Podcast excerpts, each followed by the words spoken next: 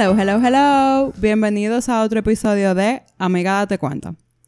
En este episodio nos visita el señor, le señore. El señorito. El señorito. Porque no me he casado todavía. Ah, ok. Tú eres señorita.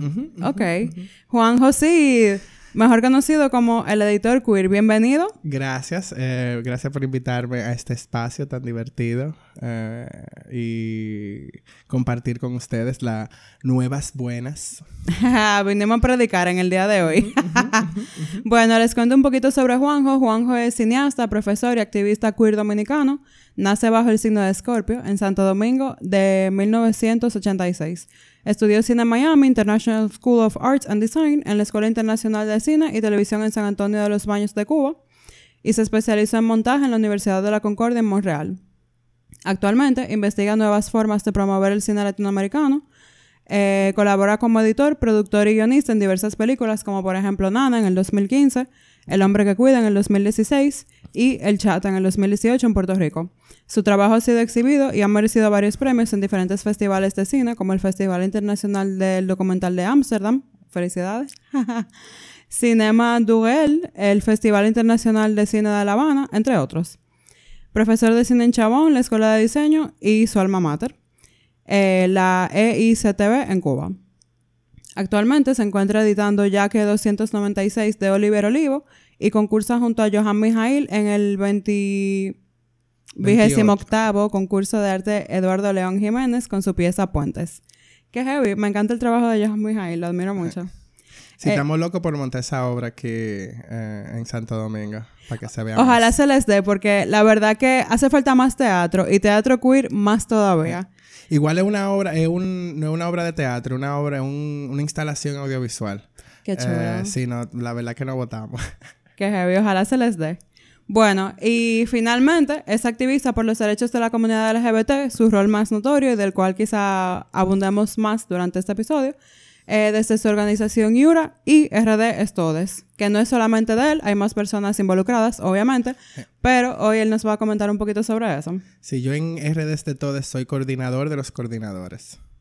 Ok, o sea que tú manejas los proyectos de los otros proyectos. Sí, bueno, igual lo, lo vamos explicando. Ok, ok. Eh, háblame un poquito sobre eso. Ok, bueno, RDs de Todes es un grupo eh, de ciudadanos, eh, sobre todo queer, eh, que en lo inmediato quiere que se cambien las modificaciones que se le hizo al Código Penal en la Cámara de Diputados. Ese fue, digamos, lo que nos catapultó a unirnos.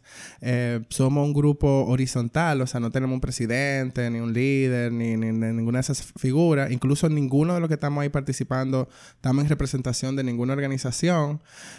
y básicamente somos un grupo de, de comisiones que trabajan desde el, no sé, comunicación, vocería ilegal, eh, el autocuidado, eh, financiamiento. En total somos como 15 comisiones ahora mismo. Y digamos que yo soy, sirvo como de enlace entre las comisiones, eh, las necesidades de una y a la otra. He estado como ocupando también con muchísima tarea a lo que nos estamos como organizando. pero yo espero que ya para la semana que viene yo vivir una vida un poco más tranquila. Suerte con eso, porque suena como que ese plato está bien lleno. Está muy lleno, ¿no? Y, y, ha sido eso, como que de repente no... Ha sido muy bonito, en el sentido de que muchas personas muy, con muy buenas eh, capacidades y habilidades, experiencia y de todo tipo, o sea, como uno de los grupos más diversos en el que yo he participado, yo he estado en otros momentos coyunturales donde de repente pasan este tipo de efervescencia, pero como que casi siempre termina en nada. Eh, y, eso fue como una de las cosas que más me motivó a, no, espérate, señora, nos tenemos que organizar, tenemos que, esto es muy grave lo que está pasando, no hay un precedente, no sé, o sea, me remoto quizá, eh, lo más peor que pasado es para cuando tumbaron a Bosch, en mi opinión. Tú sabes, como que de repente una ley que ya, o sea, cosas que se habían ganado, de repente echarlo para atrás eh, y, legitimar de alguna forma y volver y despenalizar la discriminación, que básicamente es lo que está haciendo ahora el Código Penal aprobado por los diputados. Entonces, eso digamos que, que, abrió como una furia, una rabia, una furia pájara, eh, y eso nos ha motivado como organizarnos. Entonces, poco a poco, digamos, nosotros en 11 días logramos organizar una marcha que fue multitudinaria, o sea, fue el doble de gente que yo en, mis mejores sueños pensé que iba ahí, eh, súper organizado, muy político, o sea, como todas esas cosas que la gente dice que así es que tienen que marcharse. Bueno, pues ahí estábamos, se marchó, se hicieron discursos, minutos de silencio, se firmaron cartas, se llenaron formularios, eh, tocó Que es como ícona queer, tú sabes, por excelencia, de empoderamiento femenino. Eh, no sé, como que fue muy, fue muy bonito y nos seguimos, eh, digamos, presentando frente al Congreso todos los días, de lunes a viernes, a partir de las 6 de la tarde. porque ese, digamos, ese tipo de presión fue lo que nos... Eh, nos abrió las puertas para poder entrar al Congreso. Con, nos reunimos con el presidente del Senado, Eduardo Estrella, eh, quien eh, nos dio todo su apoyo, nos dijo, y ya lo hizo públicamente antes, que él está completamente en contra de cualquier tipo de discriminación o cualquier ley que la permita, y que va a trabajar con nosotros para esas modificaciones. Y hoy justo nos reunimos con eh, la comisión especial que se creó eh, en el Senado para estudiar eh, este código. y también expusimos todas las razones por las cuales no procede y sería inconstitucional.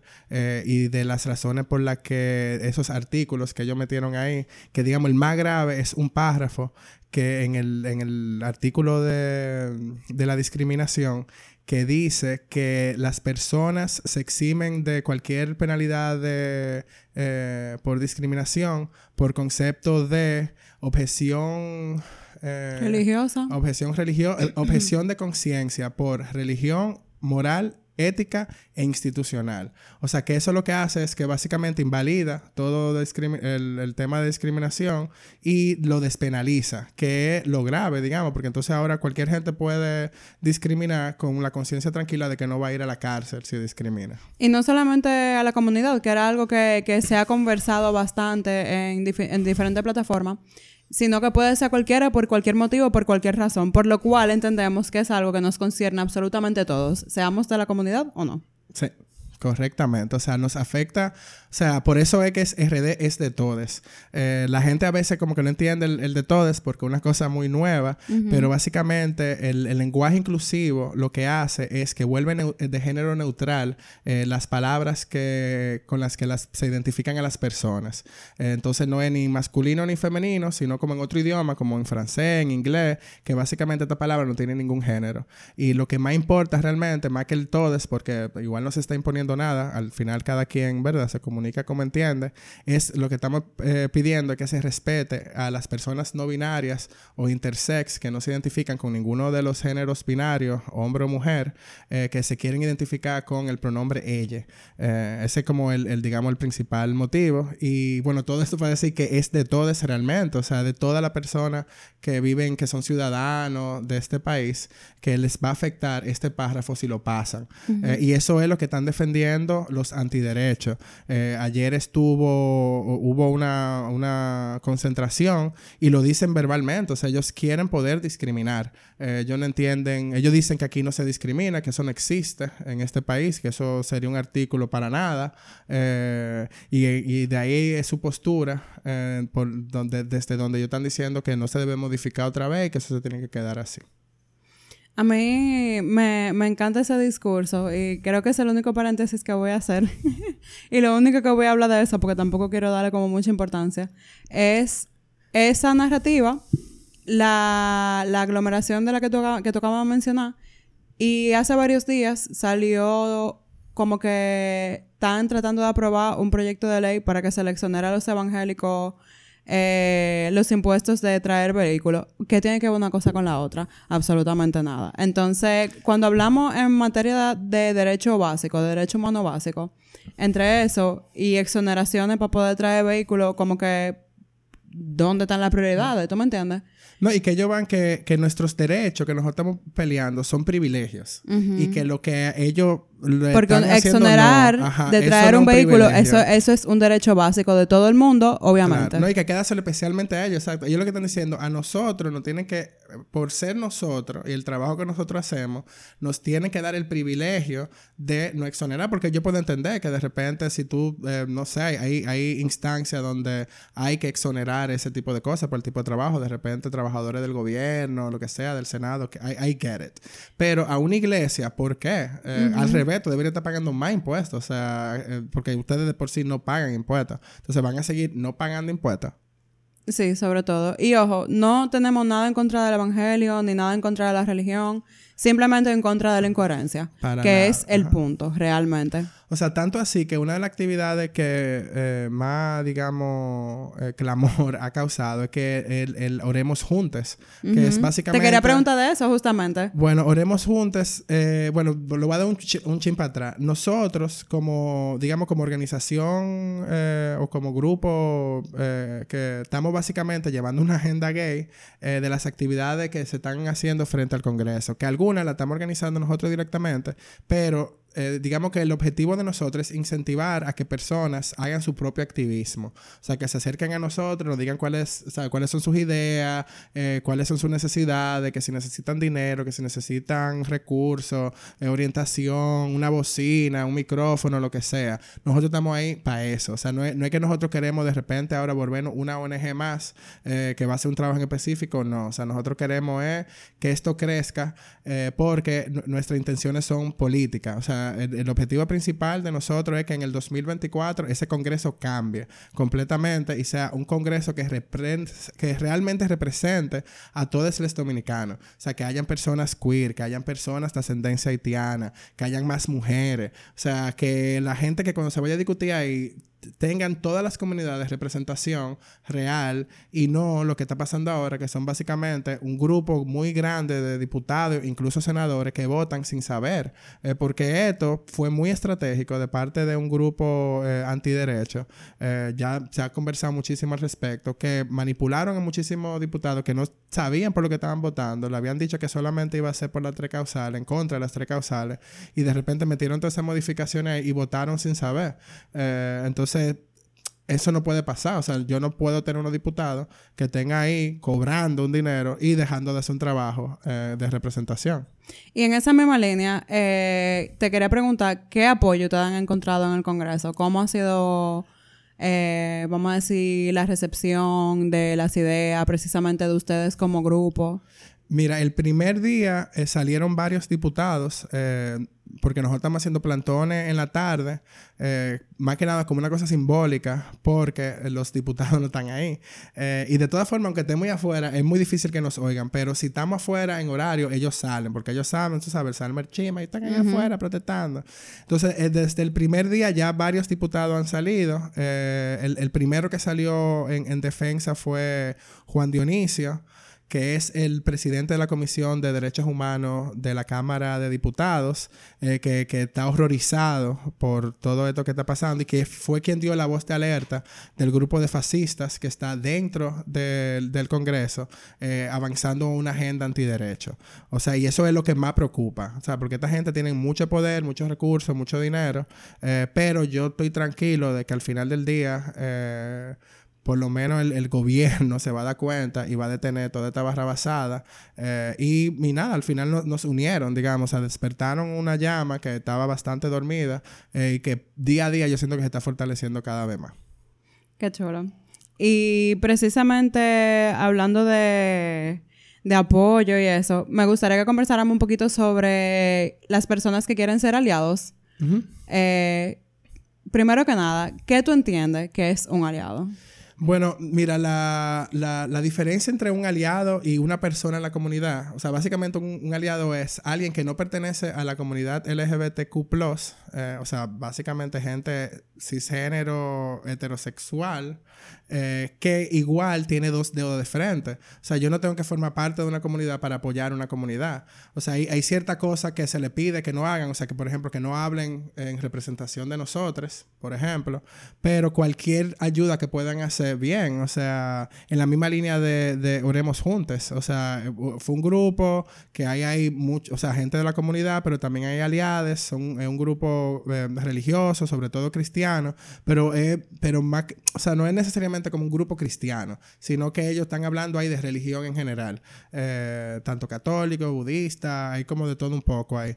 Eh, y ellos se acercaron a nosotros, ellos tienen sus aliados y nos dijeron, mira, nosotros queremos un espacio y nosotros estamos ayudando con buscarle la bocina, buscarle el micrófono, hacerle los artes, eh, regar la voz de que vienen para acá. Y dentro del colectivo incluso hay muchísima gente eh, heterosexual que lo están dando todo, o sea, porque entienden no solamente el riesgo por el párrafo 2 del artículo de discriminación, pero porque ¿sabes? Son gente empática. O sea, al final del día yo no tengo que tener un útero para luchar por las tres causales. Eh, o sea, yo entiendo que al final del día esto no realmente nos afecta a todos.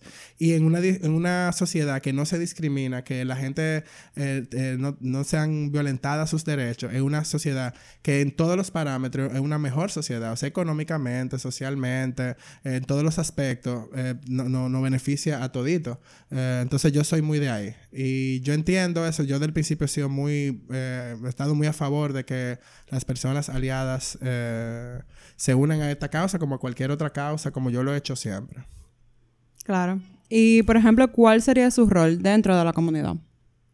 Eh, aliada es una persona que está, o sea, que desde su esquina o desde lo que pueda aportar, eh, tanto reposteando un, post de la marcha o educativo, como yendo a marchar, como mandando cartas, o sea, eh, cualquier acción que esa persona pueda hacer, por pequeña que sea, suma. Eh, hay mucha gente, o sea, nos pasa mucho, ay, no sé qué hacer, y y tengo que, y se, como que se nublan, y tengo que hacer un grupo, y tengo que juntar cinco panes, y tengo que sacar una página y un nombre.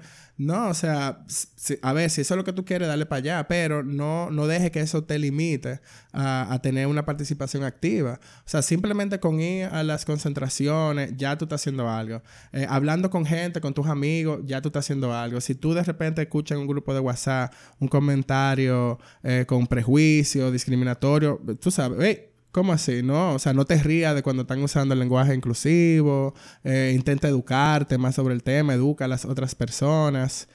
ahora mismo nosotros le estamos pidiendo eh, como ya el, el, Senado, en la comisión especial, terminó, digamos, de estudiar o de leer el Código Penal, ellos abrieron una etapa de como una especie de vistas públicas, donde se están reuniendo, sobre todo con organizaciones eh, que le competen, eh, los diferentes aspectos que se están aprobando ahora con el Código Penal.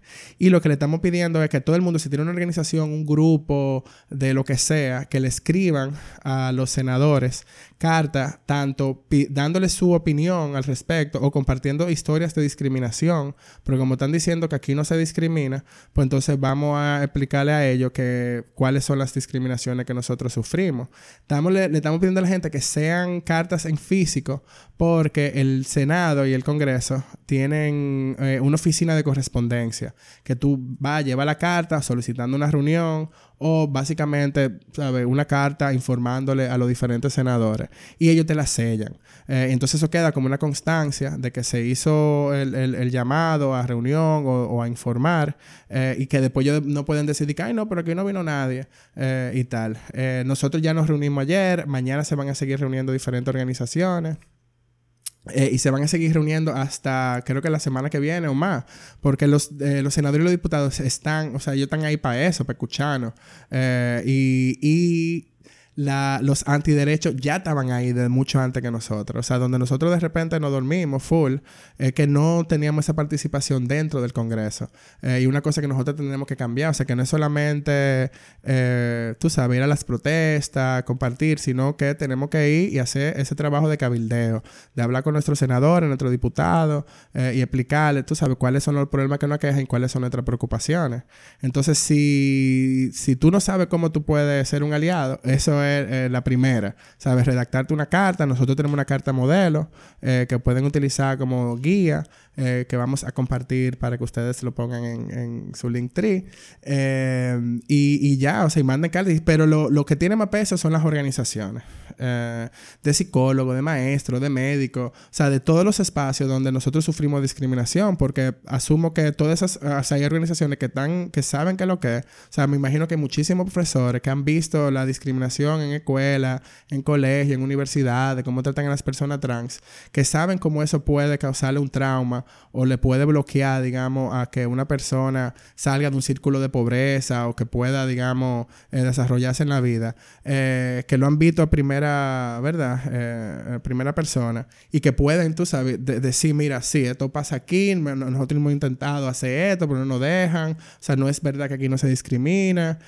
Y lo otro es también exigirle al gobierno no solamente leyes, sino eh, políticas de, de, gobierno, que es realmente donde más el gobierno puede hacer, porque mientras tanto tenemos un Congreso muy conservador, eh, por no decir muy antiderecho, porque es lo que hay, pero el gobierno puede hacer, así mismo como la cervecería supuestamente le da beneficio a las parejas eh, gay, que le da un seguro, que le da días libres cuando se casan, el gobierno puede hacer eso perfectamente, o sea, no tiene que esperar a que se apruebe ninguna ley, el, el ayuntamiento puede hacer eso perfectamente, el Congreso puede ser, el presidente del Senado puede decir, mira, si tú tienes tu pareja, ponle en el seguro. Eh, y esos son pasos que se pueden ir dando eh, para una sociedad mucho más equitativa. Sí, totalmente de acuerdo. Eh, de aquí a cinco años, ¿cómo tú ves el futuro en cuanto en materia de derecho y de aceptación social de la comunidad? ¿Y qué rol tú crees que tiene la persona que son aliados dentro de eso? Mira, por ejemplo, comparando con hace 20 años, fue la primera eh, concentración eh, de derecho LGBT en el había un bar un, barcito que se llamaba Frito Verde en el Boulevard de la 27 que se juntaba a todo tipo de gente pero sobre todo eh, gente de la comunidad. Y ellos decidieron ahí hacer una manifestación pacífica con carteles super light. Y de ahí eh, se tiró a la policía, full, se llevó a todo el mundo preso. Al día siguiente, el Listín Diario publicó una lista de nombres de las personas que estaban ahí. Mucha gente ahí estaban o medio en el closet o, tú sabes, como en una posición eh, vulnerable y perdieron sus trabajos, ¿sabes? Medio le jodió la vida a mucha gente. Corte a 20 años después, tú sabes, hacemos una marcha es multitudinaria, tenemos todos los permisos que el, que el, gobierno necesita, que solicitamos, que nos dieron, la policía estuvo ahí para hacer su trabajo, que era o sea, mantenernos organizados, protegernos, eh, tú sabes, al final hasta se perrió como forma, ¿sabes?, expresión política frente al Congreso, o sea, eh, eso tiene una carga muy fuerte. Eh, y todo eso se permitió y, no se acabó el país, digamos. Entonces, en ese, en, digamos que en estos últimos 20 años ha habido un progreso muy grande. Yo espero que de aquí a 5 años tengamos un Congreso mucho más inclusivo, un gobierno, tú sabes, no solamente de repente más regidores que sean eh, de la comunidad o que sean representativos de la diversidad en general. Eh, y es indispensable, tú sabes, que porque al final del día es verdad que somos yo no sé si pocos, porque si, si, si lo entendemos como una cosa interseccional, que es como debió haberse entendido desde que las mujeres negras se lo inventaron en los años 60, eh, eh, una, nosotros somos la mayoría, porque si somos mujeres, o sea, la persona que estamos como siendo oprimidas son las mujeres, son las personas queer, son las personas racializadas, son las personas empobrecidas. Nosotros somos la mayoría de las personas, o sea, no somos ninguna fucking minoría, mm -hmm. somos más. Eh, entonces, al final del día, ¿sabes? Si no nos unimos, si no luchamos todos como sociedad eh, a, buscar como un fin de un, buen, de un bien común, pues entonces no vamos para parte. Entonces, sí, o sea, los aliados se tienen que poner la pila. Porque al final también, ellos, la mayoría de los aliados, eh, también tienen el privilegio, digamos, que no tenemos nosotros. O sea, tienen unas cosas aseguradas. Y, al, y en principio, lo que nosotros tenemos que hacer con nuestro privilegio es precisamente cambiar el sistema para desaparecer ese privilegio. Eh, que al final todo tengamos igual. Entonces, tú también como persona privilegiada tienes ese deber de decir, no, mierda, o sea, a mí no me joden cuando yo entro a una discoteca, a mí no, yo nunca voy a perder mi trabajo por como yo soy, uh -huh. yo nunca voy a tener problemas con agarrar a mi pareja de la mano cuando andamos en la calle, o sea, todo eso sí, eso es lo normal, pero no tenemos ese beneficio toda la persona. Entonces, si tú claro. tienes un privilegio, cualquiera que sea, yo soy una persona muy privilegiada eh, y estoy muy consciente de eso. Y, es una de mis motivaciones por la que yo hago este tipo de trabajo.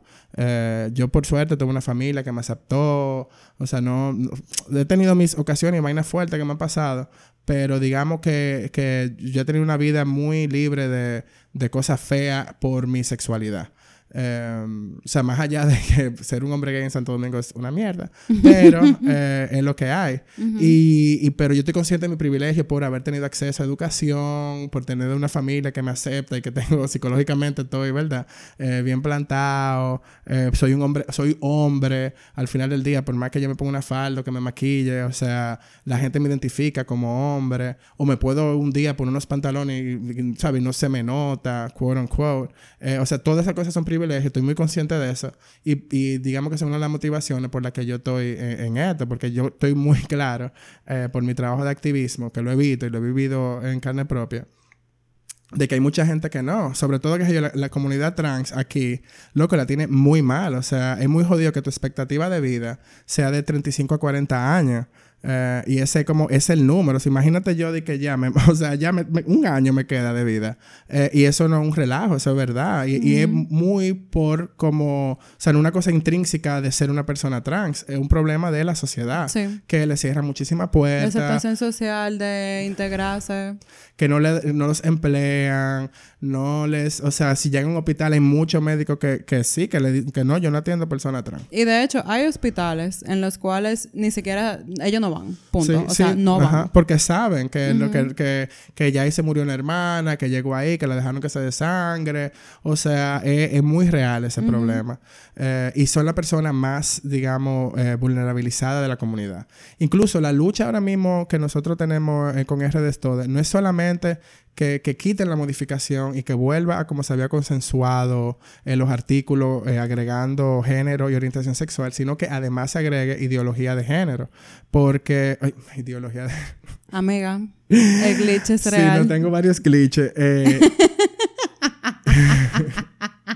que se agregue identidad de género. Eh, en como eh, para que no se discrimine. Para el que no sabe, ni entiende bien el concepto y se confunde, ¿qué es identidad de género? Bueno, hay, hay tres conceptos que hay que tener muy claros cuando estamos hablando de la comunidad LGBTIQ+, es eh, sexo biológico, identidad de género y orientación sexual es una cosa que por lo general la gente entiende que es una sola, incluso los diputados, o sea, la diputada que introdujo Isabel de la Cruz, recuerden su nombre para que en el 2024 ella pierda, ella misma declaró, ¿para qué meter orientación sexual o eh, no, identidad de género, orientación sexual si ya está sexo ahí? Incluso estando género en la Constitución, o sea, en la lista de no discriminación de la Constitución, género ya está ahí. O sea, por eso tú lo hace como loca, o sea, tú estás en contra de tu Constitución que tú dices que tú estás o sea, coherencia, por, favor.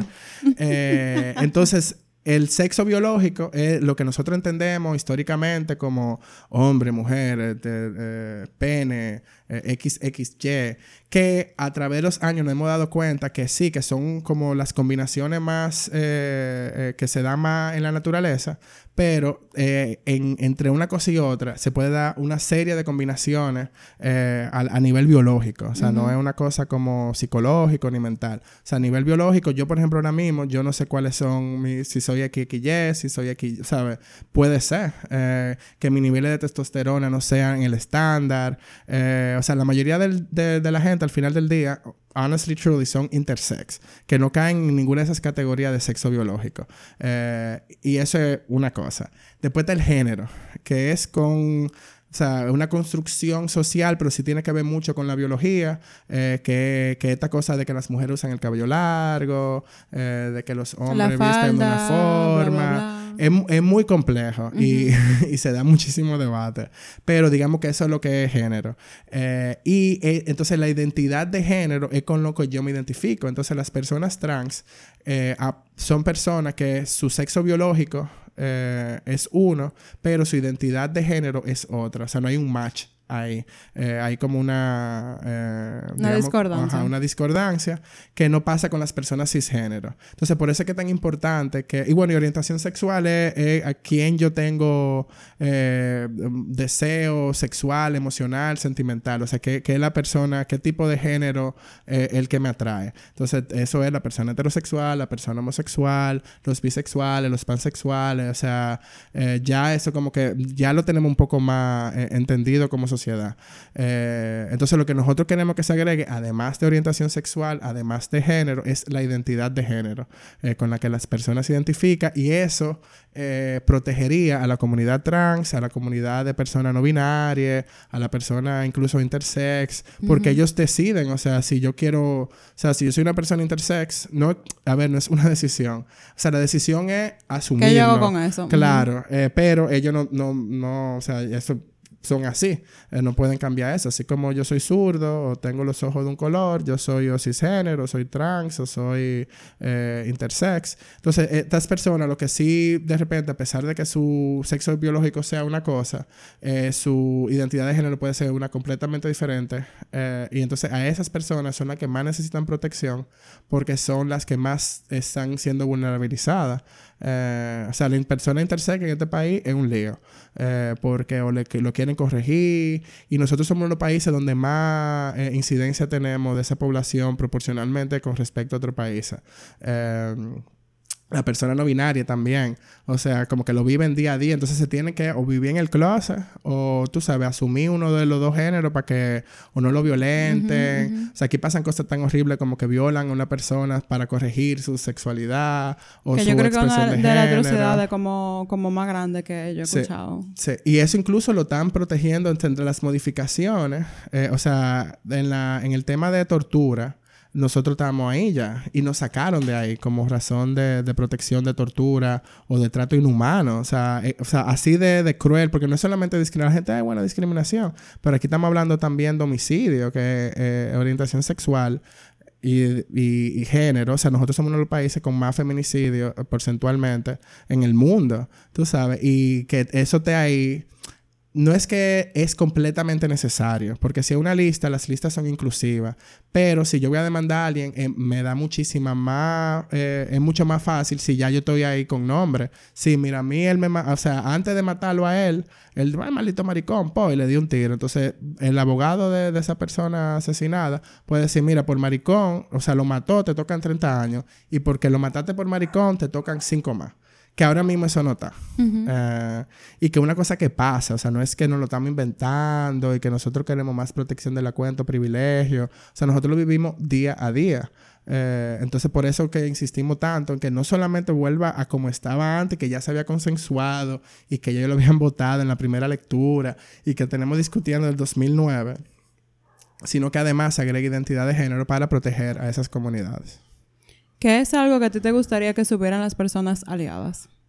Algo que, su bueno, además de que tiene que usar su privilegio para que se desaparezca ese privilegio, pero que es una lucha de todos, tú sabes, que son bienvenidos a la causa. Eh, yo sé de, de, casos de gente que se pone muy agresiva, que no quieren aliados, que no quieren gente trade o lo que sea, eh, pero no es así. O sea, nosotros al final, por ejemplo, las mujeres trade son, han sido nuestra aliadas forever, eh, desde el principio. O sea, como que de repente nosotros tenemos una conexión, eh, no sé, del más allá.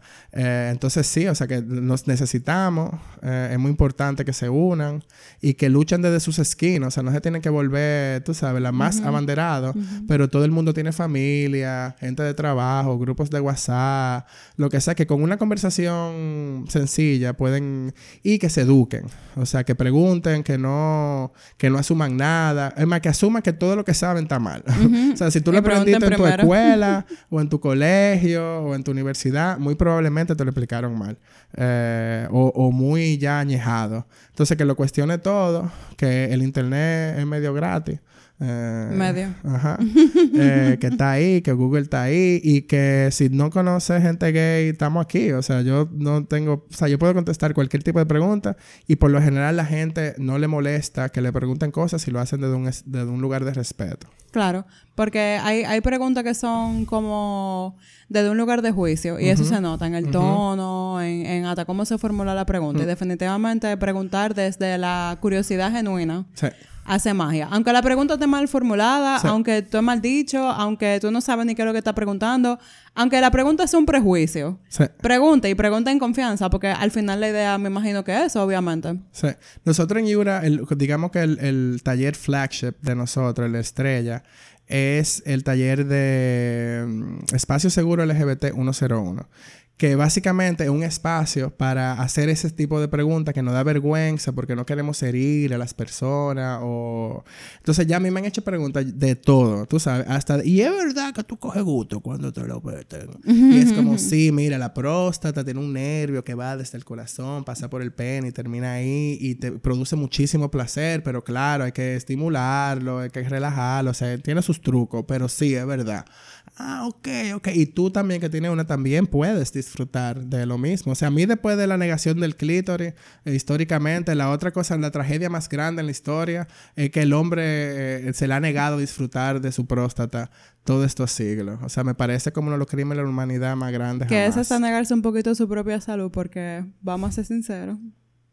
Tú sabes que incluso hubo alguien que, que me preguntaba hace varios días que si yo entendía que una persona podía ser gay después, a raíz de quizá algún evento de violencia sexual.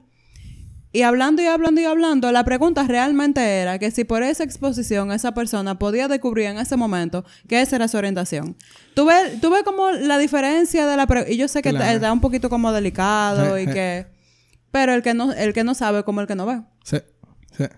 Sí, no, y, sí, no, y es posible, claro que sí. Eh, igual, me, o sea, me, parecería muy extraño, porque al final una violación es como una cosa tan violenta y tan poco erótica, digamos. Pero lo puedo, o sea, veo que puede ser posible. Bueno, hay algo que, por ejemplo, se da con, con las personas que son víctimas de abuso sexual. Y es que obviamente cada quien reacciona diferente. Sabemos que a nivel de excitación, todo el mundo tiene sus cosas y hasta cosas que uno no sabe, que le faltan por descubrir. Eh, algo que pasa a veces es que quizá la persona siente placer físico, eh. no necesariamente placer en sí de, ah, me gustó, que me pase de nuevo, no, sino como que el cuerpo reacciona. Sí. Y bueno, pues. Sí, sí, sí. Ya ahí se no, sí, yo lo veo, lo veo, lo veo posible. Eh, pero sí pasa, no sé, o sea, como que pasa también con gente que no se dan cuenta de los 50 años, eh, que tuvieron una vida heterosexual y, y, normal y tenían sexo con sus parejas, por muy, tú sabes, porque bueno, hay que tener muchachos y yo no soy, eso no, nada, jamás, nunca me lo cuestioné.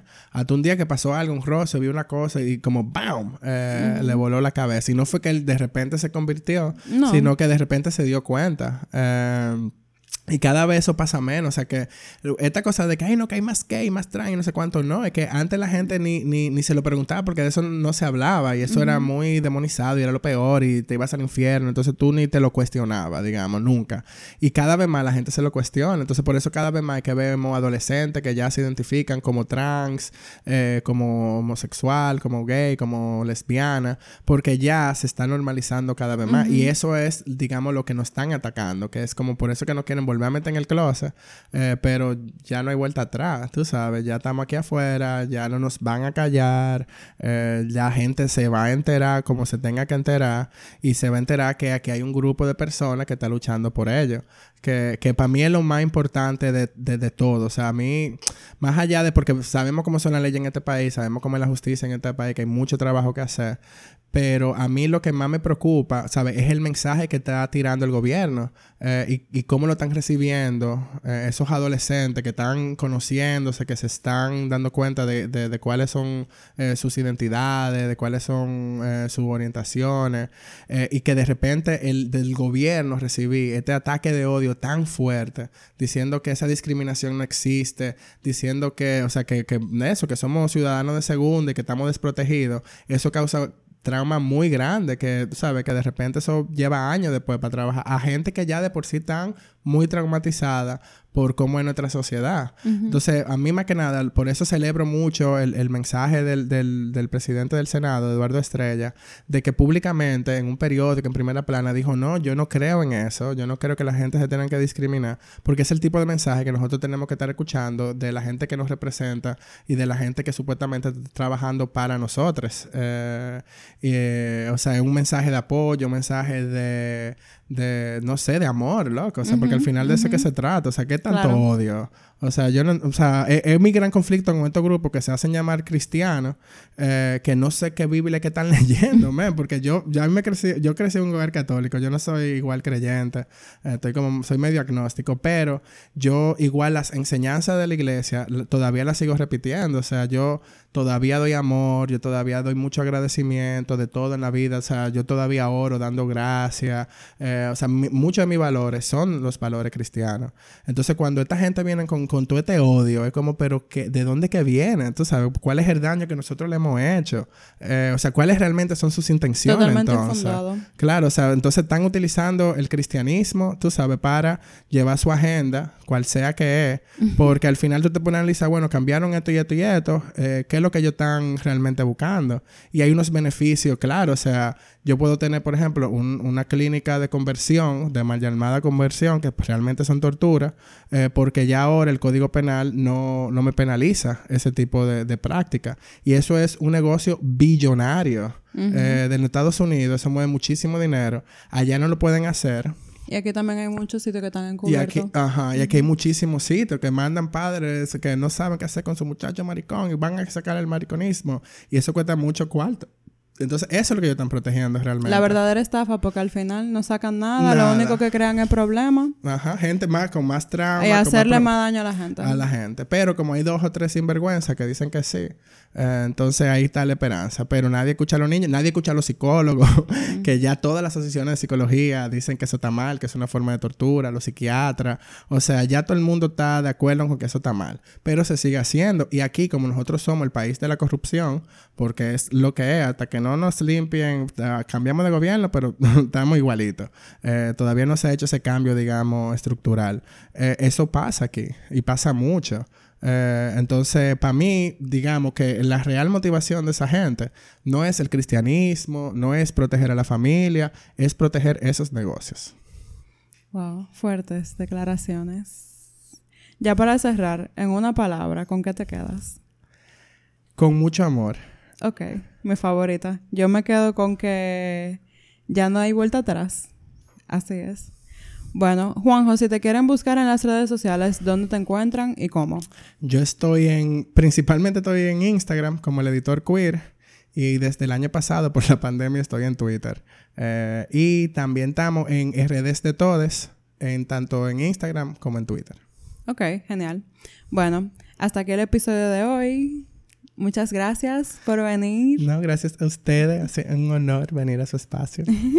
si se quieren poner en contacto con nosotros, lo pueden hacer a través de nuestras redes sociales, arroba ADC el podcast en Twitter y en Instagram, o a través de nuestro correo electrónico adcelpodcast arroba gmail.com. Hasta la próxima.